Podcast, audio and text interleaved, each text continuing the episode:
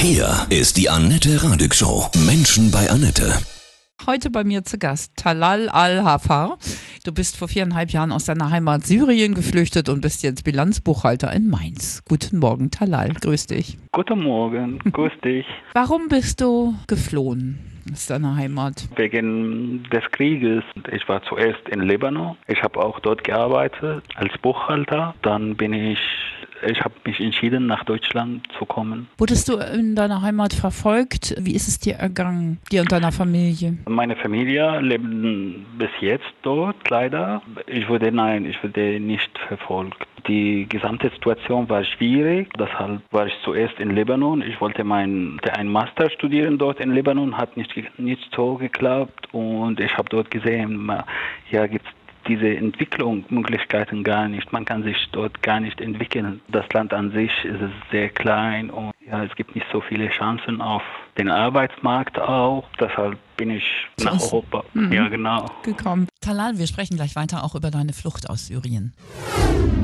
Talal al-Hafar ist heute bei mir. Er ist vor viereinhalb Jahren aus Syrien geflüchtet, lebt jetzt in Mainz, arbeitet in einer Firma als Bilanzbuchhalter. Die erste Zeit war es schwer, in Deutschland hier anzukommen? Ja, zuerst am Anfang an war auf jeden Fall sehr schwierig. Ich konnte null Deutsch, kein Wort und mit Anträgen und alle Ämter im Deutsch und die Bü Bürokratie mhm. nur wegen der Sprache. Ich konnte gar nicht Deutsch sprechen. Man muss trotzdem diese die ganze Formulare klar klarkommen. Du sprichst super Deutsch. Wie bist du denn geflüchtet? Auch über mit dem Boot oder wie war das bei dir? Ich habe zuerst versucht, mit dem Flugzeug hierher zu kommen von verschiedenen Ländern, aber leider hat nicht geklappt. Am Ende bin ich doch durch die Türkei nach Griechenland mit dem Boot, dann von Griechenland nach Italien mit dem Flugzeug und dann von Italien hierher mit dem Zug.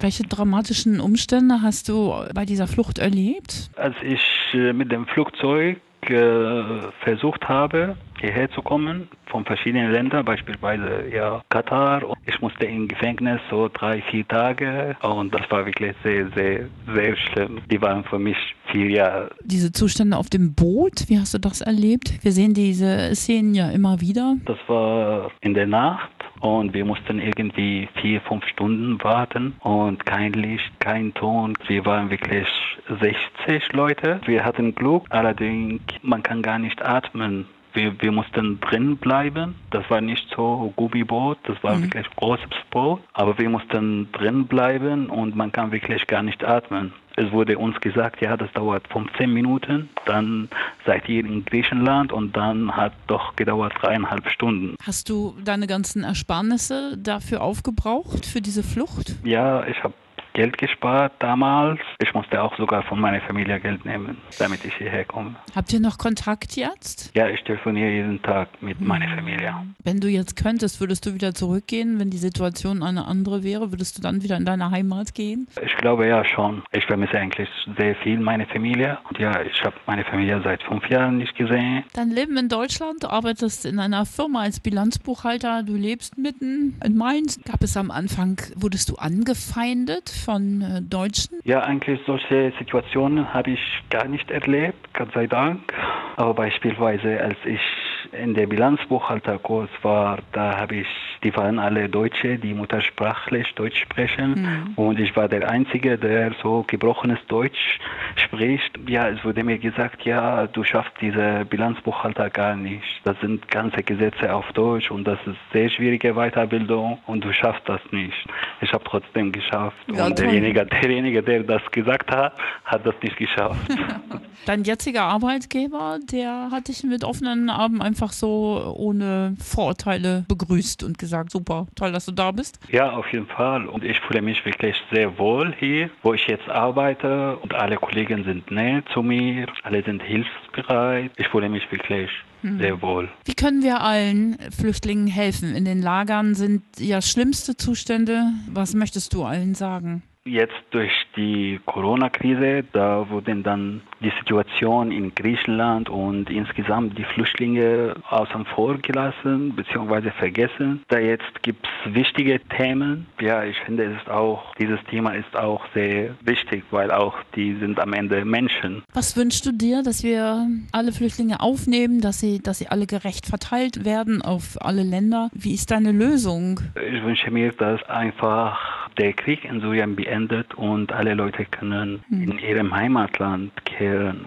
Du hast dich entschieden zu gehen, weil du auch alleine bist, ne? Du hattest ja jetzt keine Frau oder keine Kinder, sonst wärst du nicht gegangen? Ja, habe ich einfach. Das war die Entscheidung für mich mhm. viel einfacher. Weil du aus deinem Leben was machen willst, ne? Mhm. Was hast du für Träume hier in Deutschland, was du gerne erreichen möchtest? Beruflich, ich würde sehr, sehr gerne ein Master studieren hier, aber leider muss ich viel an meiner Sprache noch arbeiten. Aber manchmal fehlt die Zeit leider. Ja, ich, ich wünsche mir, dass ich nur hier in Sicherheit leben kann und darf. Du empfindest das Leben hier in Deutschland als echtes Geschenk? Ja, auf jeden Fall die Sicherheit. Mhm. Ich glaube, die Leute auch schätzen die Sicherheit gar nicht, weil ja, sie waren nicht in einer schlimmen Situation. Mhm. Die Aber einzige schlimme Situation, die wir jetzt bisher hatten nach dem Zweiten Weltkrieg, ist jetzt, ne? Genau, diese Einschränkung. Diese. Kannst du dir vorstellen, dass es da dadurch einen Bewusstseinswandel von uns Deutschen gibt, den auch, auch Flüchtlingen gegenüber? Dass wir menschlicher reagieren, nicht mehr so viel Hass, so viel rechtes Gedankengut? Das wäre schon, ich hoffe zumindest.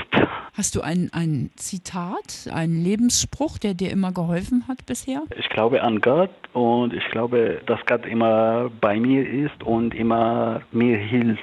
Also bist du muslimisch oder Christ? Bin ich Muslim. Aber du glaubst, Gott ist für alle da. Genau, ja. ja. Ich wünsche dir von Herzen alles Gute und was möchtest du noch sagen? Ich wünsche allen ein schönes Osternfest und bitte vergessen die Flüchtlinge an die Grenze und in die Lage gar nicht.